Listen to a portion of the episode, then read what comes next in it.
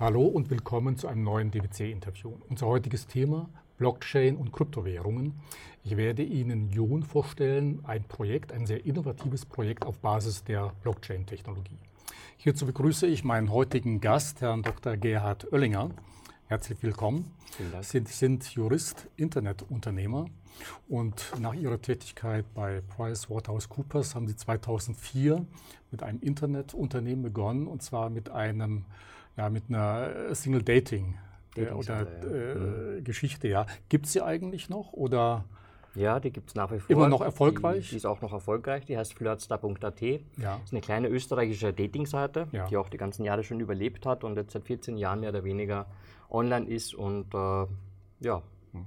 unverändert äh, funktioniert. Gut, Sie sind in dem Metier geblieben, sind Founder und Co-Founder mhm. äh, Founder anderer Internetunternehmen, äh, ja. unter anderem auch eines sozialen Netzwerkes für Mütter, mamiweb.de, mhm. ein sehr schöner Name. Hatte das unmittelbar was mit Ihrer Dating-Site zu tun?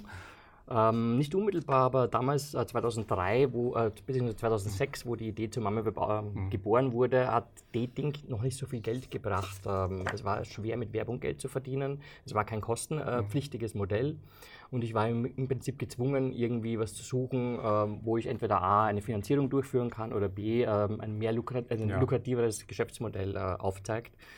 Und so kam es dann zur, zur Idee von MamiWeb, weil ja letztlich die Infrastruktur fast die gleiche ist. Äh, ob ich jetzt jemanden ähm, quasi im Rahmen eines Dating kennenlernen möchte oder ob ich eine andere Mutter kennenlernen ja. möchte in meiner Umgebung, wo wir gemeinsam am Spielplatz dann gehen können oder ähnliches. Und so kam es dann, kam das eine zum anderen mhm. und äh, es wurde dann äh, ein Investor gefunden, wir haben eine Finanzierung durchgeführt ja. und äh, plötzlich habe ich zwei Dinge gehabt. Mhm. Kurz danach hat auch die Dating-Seite äh, so mhm. viel Geld gebracht, dass man davon mhm. hätte leben können. Ja, ja und so gab es diese Synergie mhm. dann zwischen diesen zwei äh, Webseiten. Gut, und mittlerweile seit einiger Zeit beschäftigen sich mit dem Thema Blockchain. Mhm. Das möglicherweise spannendste Thema zurzeit überhaupt und haben dafür ein Projekt ins Leben gerufen, Jon. Mhm. Jun. Ja. Und bevor wir aber darüber sprechen, lassen wir uns allgemein mal ein bisschen über Blockchain, die Technologie äh, sprechen. Mhm. Blockchain ist ja unmittelbar oder untrennbar verbunden mit Bitcoin. Mhm. Und der Gründer oder der Entwickler, Erfinder von Bitcoin, ein Satoshi Nakamoto, man dachte ursprünglich mal an Japaner, aber man weiß bis heute noch nicht, äh, wer ist das eigentlich, wer verbirgt sich dahinter. Ich habe gelesen, der hat irgendwo nur ein neunseitiges PDF äh, hinterlassen und ist dann abgetaucht. Äh, die eigentlich, ich weiß nicht, ob Sie das auch wissen, die eigentliche Idee wurde schon mal sehr viel früher beschrieben, nämlich von zwei Amerikanern, von zwei Wissenschaftlern, Kryptografen, die das mhm. schon 1991 mal beschrieben haben. Aber die erste echte Anwendung war dann eben der Bitcoin. Ähm, vielleicht starten wir mal damit, dass Sie unseren Zuschauern erklären, was ist eigentlich Blockchain? Mhm. Wie kann man sich, wie muss man sich diese Technologie vorstellen? Also die Blockchain, wie, wie der Name schon sagt, äh, ist Block und Kette, eine Verkettung von Blöcken. Um es sehr einfach darzustellen, es ist im Prinzip ein Protokoll, wie wir es kennen, wenn man so mitschreibt und immer was mhm. dazu schreibt, also ein klassisches Protokoll, äh, wo immer nur was hinzugeschrieben werden kann, aber nichts mehr verändert oder gelöscht werden kann. Damit das auch wirklich so passiert, und das wird ähm, dadurch gewährleistet, dass tausende Kopien von diesem Protokoll existieren. Ja. Wollte man äh, das Protokoll ändern, müsste man gleichzeitig alle tausend Kopien ändern was natürlich fast so ja. gut wie unmöglich ist. Also auch ein Hacker kann das heute nicht, auch ein Nanocomputer wird das wahrscheinlich nicht können. Ähm, und es gibt ein gewisses Konsensprotokoll. Also das sogenannte Konsensusprotokoll bedeutet, dass alle äh, Dinge, die in die Blockchain hinzugeschrieben werden, also ein neuer Block, mhm. äh, von der Mehrheit der äh, Teilnehmer, das sind in dem Fall von Bitcoin jetzt die Miner, zustimmen muss. Die müssen halt sagen, okay, der Block ist korrekt, zeig uns, was du, äh, derjenige, der was hinzufügen möchtest, hier in deiner Liste hast okay, die Transaktionen sind auch korrekt. Wenn alle sagen, es ist korrekt, wird er hinzugefügt, der neue Block. Ja. Man kann sich dann vorstellen, wie wirklich einen Block, also man hat ein Protokoll, das besteht aus ganz vielen Seiten, wie so ein äh, Block Papier. Mhm. Und äh, jeder Block ist eine neue Seite, die man im Prinzip umblättert und zuklebt. Das heißt, jede, äh, jeder Block, der hinzugefügt wird, wird richtig reingeklebt. Das heißt, man kann den auch nicht mehr ändern danach. Man müsste die gesamte Blockchain, Blockchain zerstören und das wäre ein irrsinnig teurer und äh, sehr spektakulärer Aufwand, den halt niemand ja. macht. Deswegen lässt man auch die Blockchain und es wird auch wahrscheinlich äh, in Zukunft äh, nicht großartig äh, sich verändern. Hm. Welche Informationen sind denn genau gespeichert äh, in einer Blockchain? Also es begann ja mit Bitcoin 2008 und begann es ja damit, waren zumindest dann äh, Informationen über das Konto, Gut, Namen. Wichtig ist vielleicht noch der Hinweis, es gibt keinen, keinen Namen. Also es äh, wird, kann niemand erkennen, wem welcher Block gehört. Genau, es gibt Nummern, oder beziehungsweise es wird natürlich schon, äh, gibt schon Identitäten, das sind eben dann Nummern, sind keine Namen. Und äh, in der Blockchain werden Transaktionen gespeichert. Das heißt beispielsweise bei Bitcoin wäre das jetzt mhm. A hat an B drei Bitcoin überwiesen oder ja. gezahlt. Oder C an X 10 Bitcoin. Das sind diese Transaktionen, die werden eben gesammelt und werden dann gesammelt in einen Block in die Blockchain reingespeichert. Und man teilt das in Blöcke auf, damit das ganze System performant bleibt. Mhm. Weil sonst würde es eine irrsinnig lange Wurst äh, erzeugen, die dann irgendwann mal so imperformant ist und so kompliziert, dass das einfach nicht mehr funktioniert. Deswegen gibt es die Blöcke. Gut, wir kommen nachher auch nochmal auf die Anwendungsmöglichkeiten. Mhm. Vielleicht können wir da nochmal ein bisschen näher. Ja. ja, gerade in den letzten ein, zwei Jahren hat ja allein das Thema Blockchain Riesenwellen geschlagen. Die Medien überschlagen sich. Manchmal äh, hat man den Eindruck, wie so ein Tanz um das äh, goldene Kalb. Und erst vor wenigen Wochen stand wieder zu lesen, Blockchain versetzt Investoren in Rauschzustände, verfolgt Banker und Investoren von, äh, von äh, Wall Street bis nach Frankfurt bis in den Schlaf hinein und löst Fantasien aus wie früher das Internet oder ähnliches. Und Menschen haben Interesse daran, angefangen von einem Präsidenten Venezuela bis zum Porsche Finanzchef und ähnliches mehr. Manche sagen auch, Blockchain ist wie das neue ultimative iPhone, das jeder haben möchte. Ist das jetzt nun wirklich ein Hype, wie man zunächst mal meinen könnte? Oder ist es wirklich eine Revolution, wie manche dann auch sagen, die wirklich unsere Welt, unsere Zukunft verändern kann? Ähm, es ist beides in einer gewissen Art und Weise. Natürlich ähm, werden in der einen sowie in der anderen Richtung auch Übertreibungen äh, mhm. stattfinden oder haben stattgefunden, auch teilweise medial bedingt.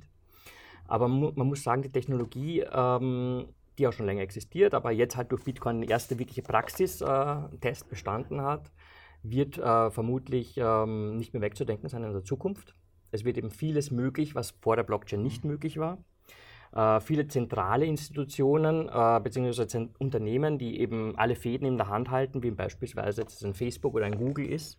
Äh, vielen ist ja gar nicht bewusst, äh, wie, ähm, wie stark Facebook und Google unser Leben eigentlich schon penetriert. Ja. Das heißt, äh, wenn wir uns jetzt überlegen, was machen wir zu den ganzen Tag, ähm, wir äh, haben einen Windows-Computer oder ein Apple-System. Wir nutzen Android oder iOS. Mhm. Äh, wir äh, sind auf Facebook, WhatsApp, ähm, tauschen uns da aus. Ähm, wir suchen bei Google, wir kaufen bei Amazon ein. Also wir sind da schon sehr, sehr abhängig von ganz wenigen äh, Unternehmen, die auf der West Coast, also Westküste der Amer ja. Äh, Amerikas sitzen und sind uns eben gar nicht so bewusst, dass wir uns, dass wir alles äh, diesen Unternehmen quasi in den Rachen schmeißen, ja. wenn man so möchte. Ja. Und die haben so eine Monopolstellung und eine Dominanz entwickelt, äh, dass es auch sehr schwer ist, gegen diese Unternehmen anzukämpfen oder anzukommen als neues Unternehmen. Man muss auch dazu sagen, ähm, die Unternehmen bleiben ja nicht bei ihren Geschäftsmodellen. Also Google macht ja nicht nur die Suche, mhm. sondern die machen ja mittlerweile auch Wetterberichte, die machen Finanzinformationen, die machen Google Maps äh, und haben alle Autos, Unternehmen verdrängt, ja. die da in dem Segment mhm. tätig waren, weil Google einfach bessere Informationsquellen ja. hat, das Produkt besser gestalten kann. Und äh, die Blockchain-Entwicklung ist eigentlich, äh, die ganze Cryptocurrency-Geschichte ähm, ist eigentlich so das Erste, meiner, meiner Meinung nach das Erste, was diesen Unternehmen wirklich äh, Konkurrenz bieten kann. Also die wirklich, äh, ähm, die wirklich äh, die Szene, die ganze Internetszene oder die ganze Online-Szene so verändern können, dass ähm, Google und Facebook schon ein bisschen, äh, mhm. ja, bisschen äh, Bammel haben kann, ja. äh, dass da Konkurrenz hochkommt. Ja, ja. Äh, weil einfach irrsinnig viel, Geld da gerade mhm. reinfließt, äh, viele Ressourcen fließen da mhm. rein und viel Aufmerksamkeit kommt äh, in mhm. dem Bereich zustande. Und das wird schon eine gewisse Veränderung auf jeden Fall haben. In den Medien wird vor allen Dingen einer so ein bisschen als Zuckerberg der Blockchain-Welt beschrieben, nämlich Vitalik Buterin. Und da war auch zu lesen, Buterin plant das Ende des Silicon Valley. Und über den Bitcoin hat er unter anderem gesagt, Bitcoin ist ganz okay, kann aber nicht viel. Deshalb hat er das weiterentwickelt, nämlich mhm. Ethereum. Mhm. Und ist das tatsächlich so eine tolle Weiterentwicklung? Ähm, Ethereum ist auf jeden Fall eine gewisse Weiterentwicklung, ähm, zumal Ethereum auch äh, Smart Contracts erlaubt, mhm. die quasi in der Blockchain abgespeichert werden sozusagen nicht mehr veränderbar sind. Das heißt, es sind Programme, wo jeder sehen kann, was da drinnen vor sich geht, ja. die meistens auch äh, publik sind und die nicht mehr geändert werden kann. Selbst ein Buterin könnte das nicht tun mhm. oder der Entwickler selbst kann es nicht mhm. mehr verändern. Das heißt, äh, mh, es ist nicht mehr so, dass eben das Programm jetzt Google gehört oder Facebook oder einer anderen Firma, die äh, mhm. letztlich ihren Code nicht preisgibt. Keiner weiß genau, wie diese Algorithmen funktionieren, welche Daten und so weiter gesammelt werden. Die Smart Contracts ähm, sind kontrollierbar, die sind von jedem einsehbar, also kontrollierbar im Sinne von äh, ja. einsehbar äh, und äh, schaffen dadurch ein sehr trans transparentes mhm. System, äh, das äh, einen gewissen Open-Source-Charakter natürlich hat und unsere Welt, wie wir sie jetzt kennen, im Online-Bereich mitunter stark verändern wird können. Ja. Gut, das führt uns gleich äh, zum nächsten Punkt, nämlich die Anwendungsmöglichkeiten einer Blockchain. Eingeführt wurde sie ja mit dem Bitcoin, das war die erste praktische äh, mhm. Anwendung, eine Kryptowährung, also eine digitale Kunstwährung, äh, wenn man so möchte. Wo gibt es denn sonst noch Anwendungsmöglichkeiten? Also Kryptowährungen sind nur ein Teil oder ein Fall für ja. Blockchain-Anwendungen die halt jetzt relativ medial hochgekommen sind und die halt auch der erste wirklich erfolgreiche Fall mhm. einer Blockchain, Blockchain im Prinzip darstellen. Also Bitcoin seit 2009 jetzt. Äh, mit dem Hype, wie Sie, wie Sie sagen, ist natürlich jetzt, äh, sind natürlich sehr viele Ideen äh, entstanden. Sehr viele Leute beschäftigen sich mit Ideen, äh, die die Blockchain als äh, Kernelement ihrer neuen Produkte mhm. oder neuer Produkte entwickeln. Und letztlich äh, macht die Blockchain ja nichts anderes, als Dinge ähm, in, einen, in ein Kassenbuch, wenn man so möchte, wie wir vorher erzählt haben, mhm. zu spielen, die dann nicht mehr veränderbar sind später und nicht mehr hackbar sind etc. oder auch löschbar sind. Ja. Das bedeutet, alle Dinge, die damit verbessert werden können, sind im Prinzip ein Anwendungsfall der mhm. Blockchain. Das können eben, wie gesagt, sein, Dinge sein, wie wir bei Jun machen. Wir werden es wahrscheinlich später äh, mhm. ohnehin besprechen. Aber auch Versicherungen beispielsweise. Ich kann mit diesem Smart Contract, den ich vorher angesprochen habe, ich kann einen Versicherungsvertrag da im Prinzip technisch mhm. abbilden, der dann ausgelöst wird, wenn ein gewisser Fall eintritt. Richtig. Ja. Aber das bedingt im Grunde auf, auch, wovon, wovor mögliche Versicherungen, Banken ja erst recht ein bisschen Sorge haben, dass im Grunde diese mittels Mittelfunktion wegfällt, weil ich im Grunde direkt mit dem Kunden kommunizieren genau. kann, der Verkäufer zum Kunden oder eben die Firma, die etwas anbieten möchte und Vertreter oder andere Makler fallen im Grunde weg. Also ich habe auch gelesen, es gibt dann äh, Länder wie Schweden oder Honduras äh, überlegen digitales Grundbuch, denn auch da gibt es ja gerade möglicherweise in solchen Ländern in, in Südamerika, wobei ich da kein, keines hervorheben möchte, dass da manchmal ein bisschen gemauschelt wird und da sind solche Unsicherheiten und Wegbarkeiten Verfügbarkeiten im Grunde ausgeschlossen. Südkorea denkt über eine Nahrungsmittel-Blockchain mhm. nach, um eben die Lieferkette zu verkürzen und ähnliches mehr. Also wirklich hochspannend in dem Bereich. Ja, also ähm, ganz im Gegenteil, sogar die Blockchain ist sogar viel transparenter und schafft eigentlich viel mehr, ähm, kann viel mehr Vertrauen schaffen, mhm. als das jegliches anderes System könnte. Mhm. Also eine, eine Lebensmittelbehörde in Venezuela ist vielleicht nicht so vertrauenswürdig, sage ich jetzt einfach mal wie die Blockchain, wo wirklich jede Transaktion wirklich, all, wirklich absolut jede Transaktion bis zuletzt äh, nachverfolgt werden kann. Also auch bei Bitcoin. Jeder Bitcoin hat eine ID und ich kann jeden mhm. Bitcoin, ähm, die gesamte Trans Transaktionshistorie, wo der wann äh, gehandelt worden ist, zurückverfolgen. Mhm. Das heißt, das ist eigentlich super transparent. Das Einzige, was eben nicht transparent ist oder wo, wo viel ähm, Kritik geübt wird, ist, dass, die dass Menschen sich oder Personen mhm. sich einfach eine Wallet anlegen können, völlig anonymisiert mhm. und auf diese Wallet völlig anonymisiert, Geld empfangen können, ja. also Bitcoin empfangen ja. können beispielsweise und das dann wieder anonymisiert an jemand anderen ähm, mhm. weiterschicken.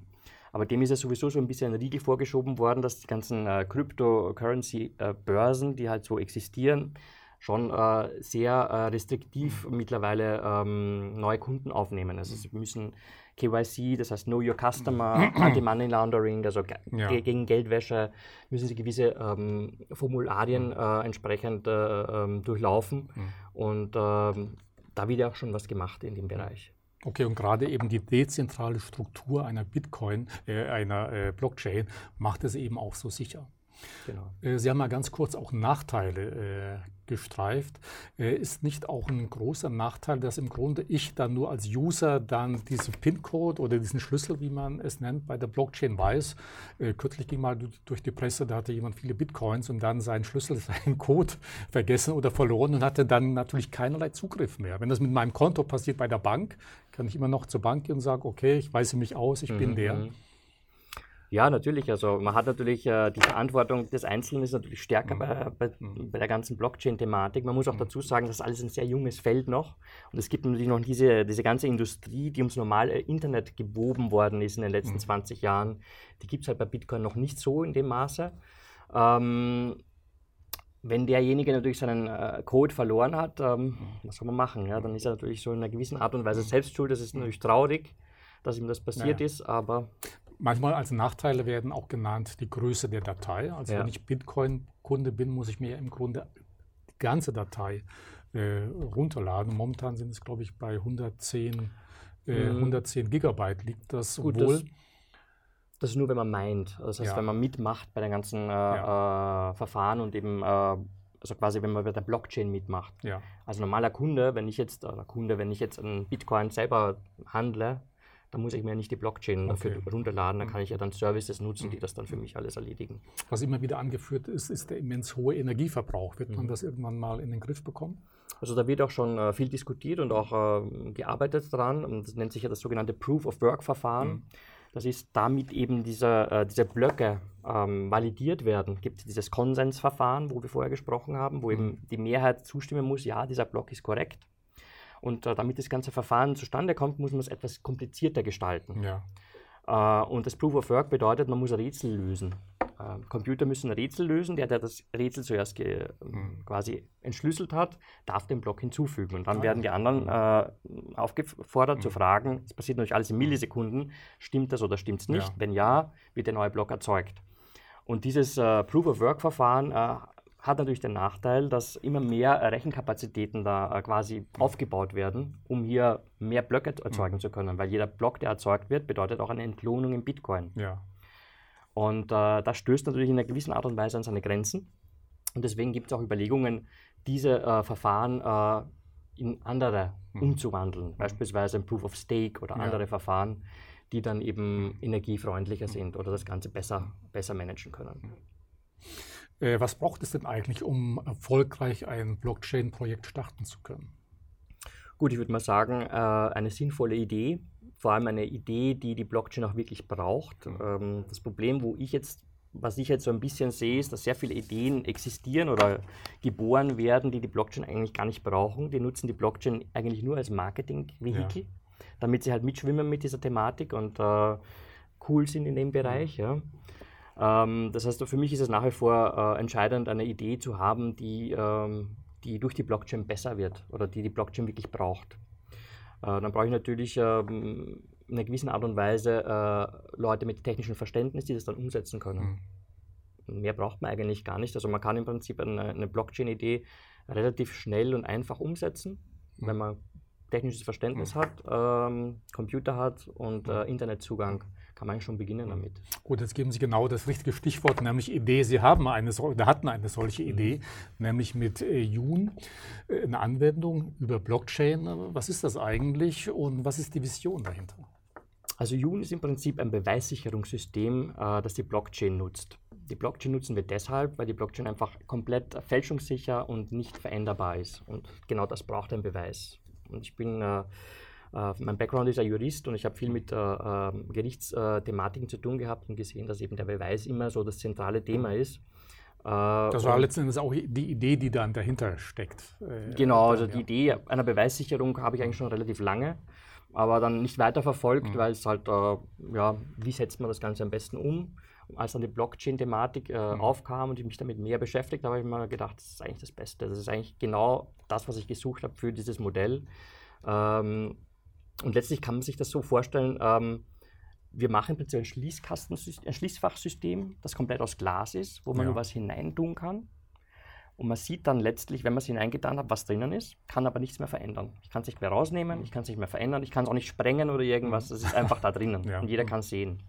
Und genau das ist aber letztlich die, die Sache, die wir äh, später für einen Beweis brauchen. Also wir brauchen ein System, das 100% sicher ist, und damit später ein Richter oder wer auch immer dann mhm. einen, ein Urteil fällen muss oder wo halt äh, ein Urteil über einen Streit fällen muss, ja.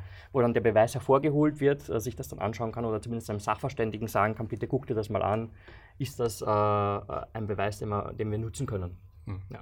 Und das kann man im Grunde in, dieser, in diesem Umfang nur über Blockchain dann realisieren oder?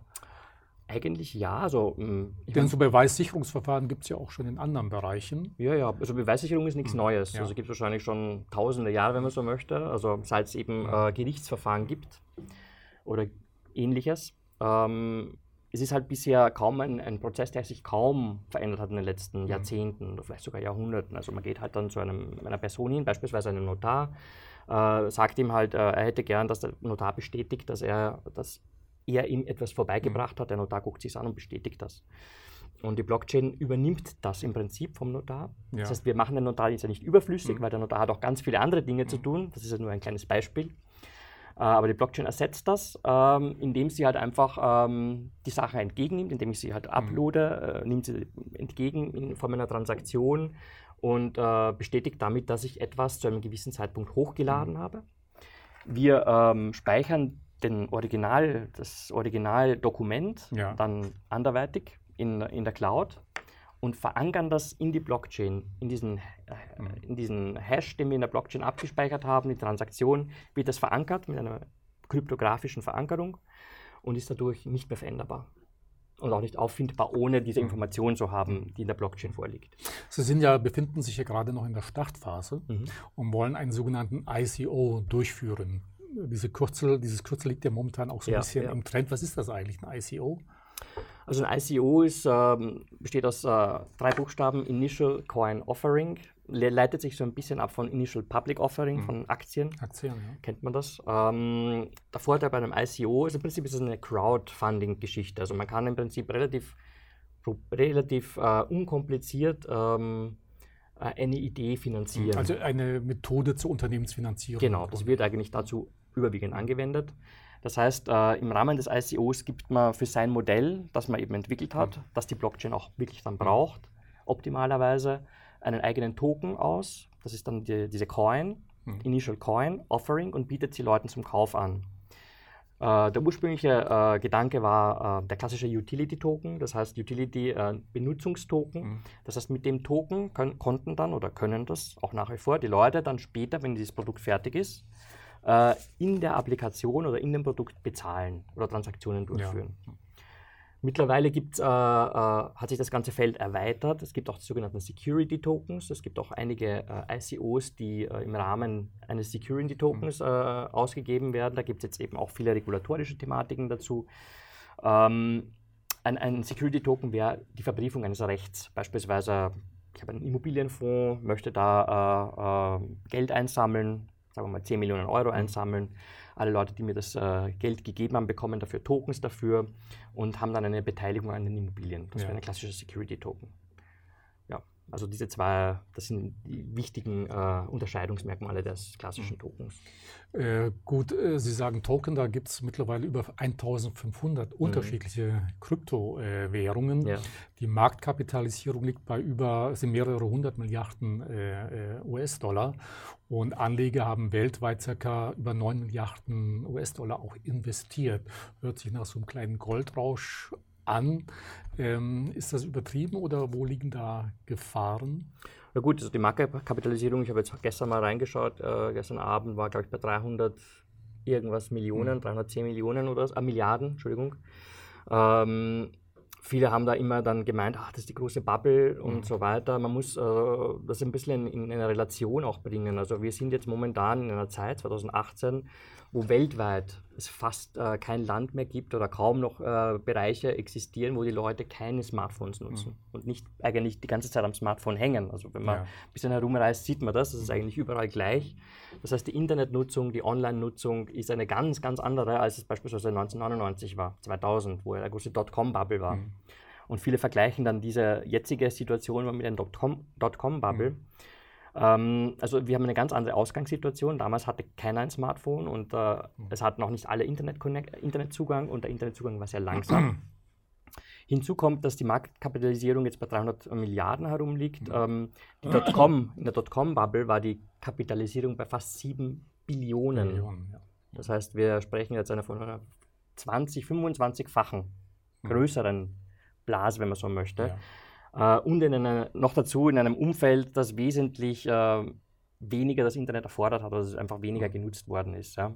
Das heißt, ich glaube, wir sind da lange nicht äh, angelangt. Ähm, die Summen sind deshalb auch so groß, weil es einfach eine weltweite Geschichte mhm. ist. Also wir sind jetzt nicht auf Deutschland beschränkt, sondern wir äh, Bitcoin, Cryptocurrencies, Blockchain, das ist eine weltweite Sache.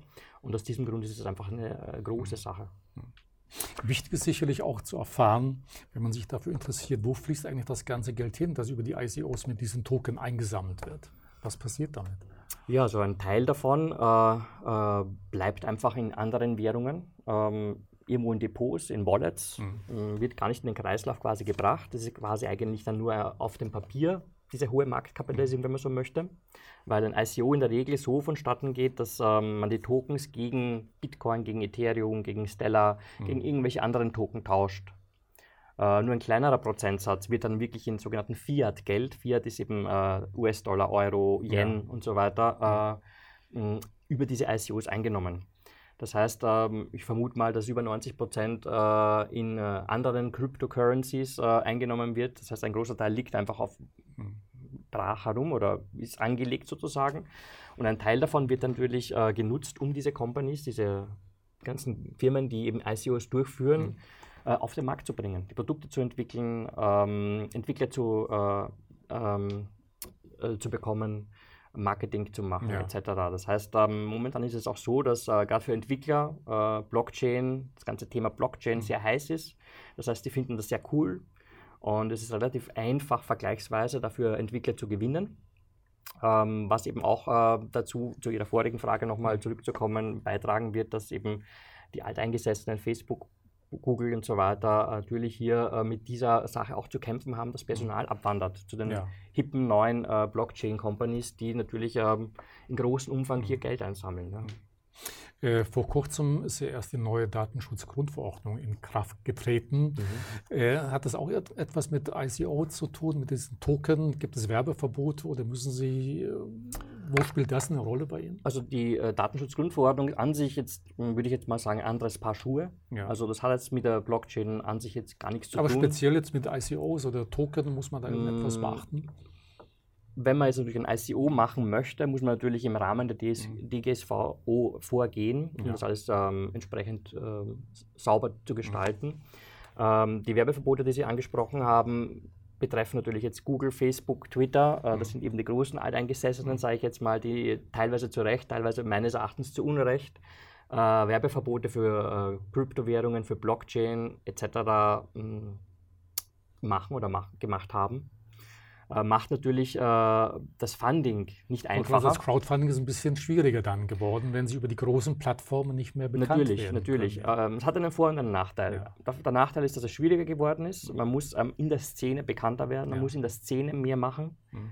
Ähm, was gleichzeitig wiederum bedeutet, Blockchain-Projekte, die sich dann durchsetzen, die erfolgreichen ICO durch, äh, durchführen, mhm. trotz dieser Werbeverbote man kann davon ausgehen, dass das wahrscheinlich bessere äh, und, Ideen und, sein werden. Ja. Und es mutet wahrscheinlich auch seriöser an, denn über Google, Facebook, wie auch immer, kann jeder posten, was auch immer. Ja. Alles Mögliche. Wenn das erschwert wird, muss man ja sicherlich sehr viel mehr liefern, sage ich jetzt mal, um wirklich dann äh, angenommen anerkannt zu werden. Natürlich, also ähm, dass Google und Facebook diese äh, Blockchain-Thematiken hier ausklammern, ähm, ist natürlich deren Sache. Vielleicht mhm. haben sie auch einen gewissen Druck von irgendwelchen Institutionen, weiß man nicht genau, mhm. wie das zustande gekommen ist, kann ich Ihnen gar nicht sagen. Aber letztlich ähm, ja, muss man halt schauen, was, was einem noch übrig mhm. bleibt an Werbemöglichkeiten und mhm. eben in der Szene, ähm, in der Cryptocurrency, mhm. in der Blockchain-Szene mhm. sich einen gewissen Namen machen. Das heißt, man muss mehr Sparing machen, man braucht mehr Zeit im Endeffekt. Ähm, was aber eigentlich auch gut ist, wenn man mehr an seiner mhm. Idee herum, mhm. also an, an, seiner Idee feilen kann mhm. und äh, ein besseres mhm. Produkt wahrscheinlich letztlich dann auf den Markt bringen wird. Lassen Sie uns doch mal konkrete Beispiele dafür nehmen, wofür Jun tatsächlich eingesetzt, an, angewendet werden mhm. können. Also in welchen Branchen, für welche Branchen ist es interessant? Also wir machen ein sehr extensives Konzept also unser Produkt ist sehr extensiv, das heißt, wir machen im Prinzip vom Frontend, also von der App, die Sie dann mhm. letztlich nutzen können, über den App Store, bis hin zur eigenen Blockchain und zur eigenen äh, Speicherung der mhm. Daten in dezentraler Art und Weise ein ganzes äh, Ökosystem. Das heißt, ähm, der klassische Use Case, äh, was kann ich machen mit, mit June, mhm. wird eben sein, beispielsweise klassischer Fall Copyright. Mhm. Sie haben ein Bild äh, äh, geschossen mit einem Fotoapparat, möchten das irgendwie sichern lassen, dass auch Sie tatsächlich mhm. das waren und möchten nicht das Risiko eingehen, dass nächstes Jahr das Bild irgendwo zirkuliert mit okay. Werbebotschaften, mhm. vollgetitelt ist oder von den Firmen sogar genutzt wird. Sie haben ein Lied äh, komponiert, äh, Sie haben ein Gedicht geschrieben, alles fällt in das Copyright rein. Ähm, ein zweiter Use Case sind Verträge. Also wir sitzen beispielsweise in einem Restaurant, äh, machen gerade einen Vertrag, man kann ja auch einen Vertrag auch mündlich schließen, mhm. wollen aber eine gewisse Sicherheit haben, ja. dass sich jeder dann auch nächste Woche noch mhm. daran erinnern kann. Wir haben unser Handy dabei. Wir nehmen einfach ein Memo auf, äh, laden das Memo hoch mhm. bei, bei Jun. Ähm, Jun schickt Ihnen, Jun schickt mir einen Bestätigungslink. Ähm, ich kann mir das nochmal anhören, Sie können sich es nochmal anhören und können dem zustimmen, haben natürlich ein Konto bei Jun. Und dann ist, es, äh, ist dieses und, Memo... Und das kann man auch nicht mehr verändern. Das Memo ist nicht mehr veränderbar. Und wir können dann immer, auch nächstes Jahr noch sagen, schauen wir uns mal an, was wir damals besprochen haben. Ja. Laden wir uns das Memo nochmal runter. Ja. Das ist der zweite Use Case. Dritter Use Case, Testamente.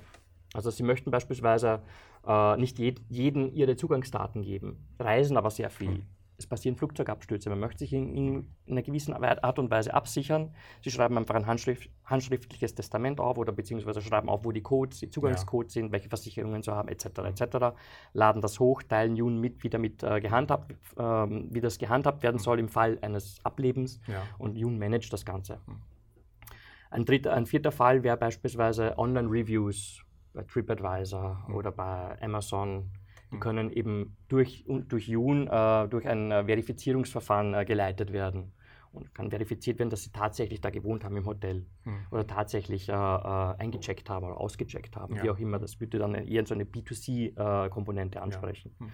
Und so haben wir im Prinzip ein Set von fünf Basistools entwickelt, die wir selbst anbieten möchten. Also wir bieten im Prinzip ähm, das Protokoll, das ganze System, mhm. die Engine, die mit, dem, mit, den, mit den Blockchains mhm. kommuniziert, die mit der Datenspeicherung äh, kommun kommuniziert an und bauen im Prinzip also quasi die Autobahn damit mhm. und bauen mit der Unbox diese fünf Tools, diese fünf Basistools selbst. Das ja. heißt, diese Unbox werden unsere ersten Autos auf der Autobahn sein. Ja.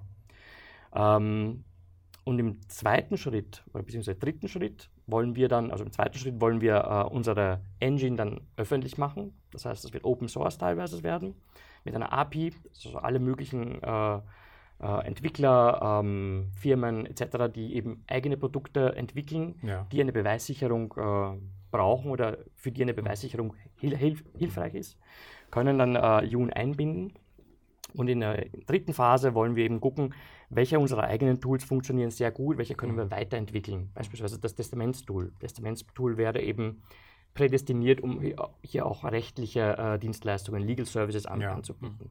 Das ist natürlich ein bisschen schwerer, weil jedes Land andere äh, Voraussetzungen hat. Mhm. Daher wäre das dann ein sogenanntes Spin-off, mhm.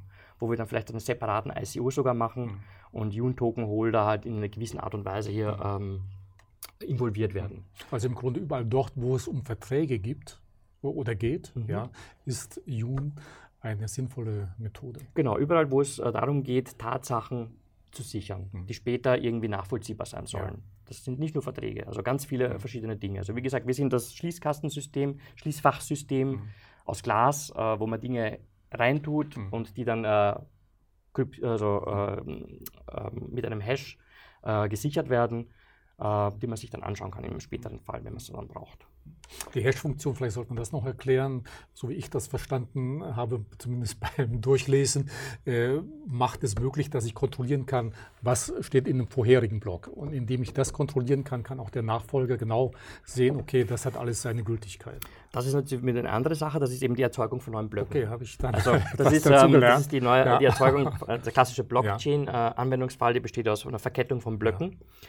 Und jeder Block hat einen, einen uniken Hashcode, ja. also einen eindeutigen Hashcode. Ja. Und der nächste Block ähm, überprüft im Prinzip diesen alten genau, ja. Ja, Hashcode nochmal, ob der mhm. übereinstimmt. Wenn ja, kann dieser neue Block mhm. hinzugefügt werden. Äh, und da wird eben auch, also das mhm. ganze äh, Krypto-Thema spielt in der gesamten Blockchain eine große mhm. Rolle, weil alles ähm, verschlüsselt wird. Also wir haben im Prinzip äh, ja, Verschlüsselung, Dezentralisierung, mhm. das sind so die zwei großen Themen, die in der Blockchain eine große Rolle spielen. Natürlich auch in unserem Produkt ja. eine sehr große Rolle spielen. Wenn Sie schon heute Gelegenheit haben, Herr Oerlinger, über Jun zu sprechen, mhm. ist es natürlich auch interessant für unsere Zuschauer zu erfahren, ja, warum sollte ich mich bei Jun engagieren? Warum sollte ich dabei sein? Vielleicht noch ein wichtiger Punkt. Sie sagten eingangs, Sie sind in der Startphase noch. Mhm. Was bedeutet das? Wann geht es richtig los? Also wir haben vor, ähm, einen ICO durchzuführen.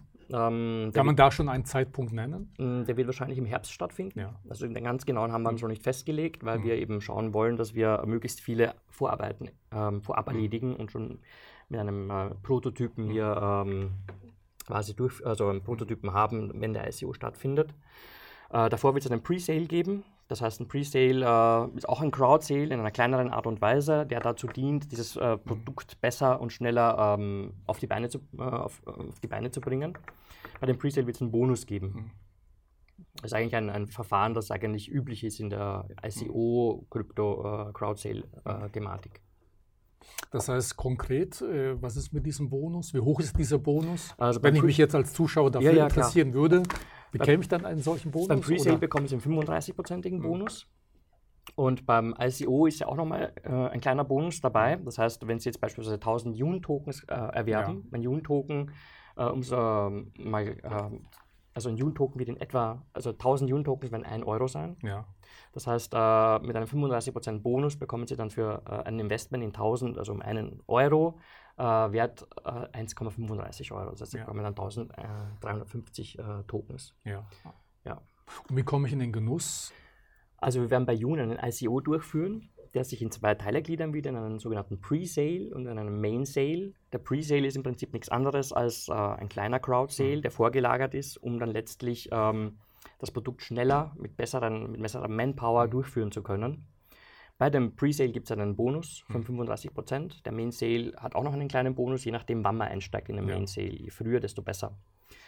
Ähm, alle Zuseher hier, ich habe ein kleines Geschenk mitgebracht für alle Zuseher, die jetzt quasi diesen, mm, äh, dieses, dieses Interview sehen, ja. sehen, möchten oder gesehen haben, äh, möchte ich noch einen 15% äh, Bonus ähm, äh, geben. Das heißt, äh, wir werden hier einen äh, Promotion-Code, einen Gutscheincode ausstellen der Gutscheincode wird dann vielleicht äh, später irgendwo unten eingeblendet werden oder in, in dem Transkript irgendwo äh, geschrieben werden, mhm. beziehungsweise wir werden auch auf der Seite Jun online, also jun.online slash dwc mhm. äh, diesen äh, Gutscheincode nochmal ähm, mhm. publizieren. Das heißt also, jeder Zuschauer, der jetzt uns unser Interview heute Richtig. gesehen hat oder sieht, kommt in den Genuss äh, eines solchen Bonus. Genau. Können Sie schon etwas zum Termin sagen, zum Start? Also ab, kann er ab sofort äh, diesen Bonus beantragen? Also, ja, er kann sich ab sofort ähm, bei unserer Seite registrieren ja. und äh, damit ähm, bei der Registrierung gibt es ein Feld, das nennt sich Gutscheincode bzw. Ja. Ähm, Promo-Code. Mhm. Den Gutschein einfach eintragen, dann wird der zu seinem, äh, in seinem Profil automatisch hinzugefügt. Ähm, der bleibt auch bestehen mhm. und bei allen Sachen, die dann später kommen, wird er berücksichtigt. Ähm, den ICO selbst werden wir im Herbst durchführen. Äh, den Pre-Sale wollen wir im Sommer machen. Den ganz genauen Starttermin kann ich Ihnen jetzt leider noch nicht nennen, aber mhm. es wird nicht mehr allzu lange dauern. Okay, also da werden wir mit Sicherheit auch auf unserer Website unsere Zuschauer informieren, genau. äh, wann es genau. Also am besten immer auf jun.online gehen, mhm. da ähm, informieren wir sowieso mhm. regelmäßig, da ja. wird auch immer abgedatet, wann was mhm. stattfindet. Äh, einfach öfter mal vorbeischauen. Mhm. Man kann sich jetzt schon ein Profil anlegen und sich vormerken lassen mhm. und auch äh, Token reservieren, wenn man möchte. Aber man nimmt halt bei allen Boni dann auch teil, wenn man jetzt das schon macht, hat den Vorteil, man bekommt einfach mehr. Äh, zum Schluss habe ich noch ein sehr schönes Schlusszitat, auch wenn es sich äh, doppelt jetzt gefunden. Es gibt ja eine ganze Menge von Blockchain-Größen. Äh, neben Vitalik Buterin, der hatte einen Partner, hat, hat immer noch einen Rumänen, Mihai Alisi oder Alisi, ich weiß nicht ganz genau, wie er sich ausspricht. Mhm. Sie kennen ihn wahrscheinlich ja. vom Namen her, war ja der Gründer des Bitcoins mhm. Magazines und hat ja dann mit äh, Buterin dieses Ethereum äh, mitentwickelt. Und der hat mal bei einem Vortrag an der ETH Zürich zu Studenten Folgendes gesagt. Zuzusehen, wie die Zukunft gemacht wird, ist cool. Aber die Zukunft selbst zu machen, ist noch viel cooler. Also ich denke, das ist vielleicht ein Grund mehr, bei Jun unbedingt dabei zu sein. Herzlichen Dank für das Gespräch. Vielen Dank, ebenso. Liebe Zuschauer, mehr zu dem Thema wie gewohnt auf unserer Website. Dort finden Sie diesmal auch ein White Paper mit mehr Informationen. Und im Übrigen verfolgen wir natürlich das Projekt Jon und halten Sie auf dem Laufenden, wie weitergeht und werden Sie rechtzeitig informieren, wenn das Ganze startet. Und am wichtigsten natürlich auch, mit welchem Erfolg das Ganze gesegnet sein wird. Also herzlichen Dank. Danke für Ihr Interesse.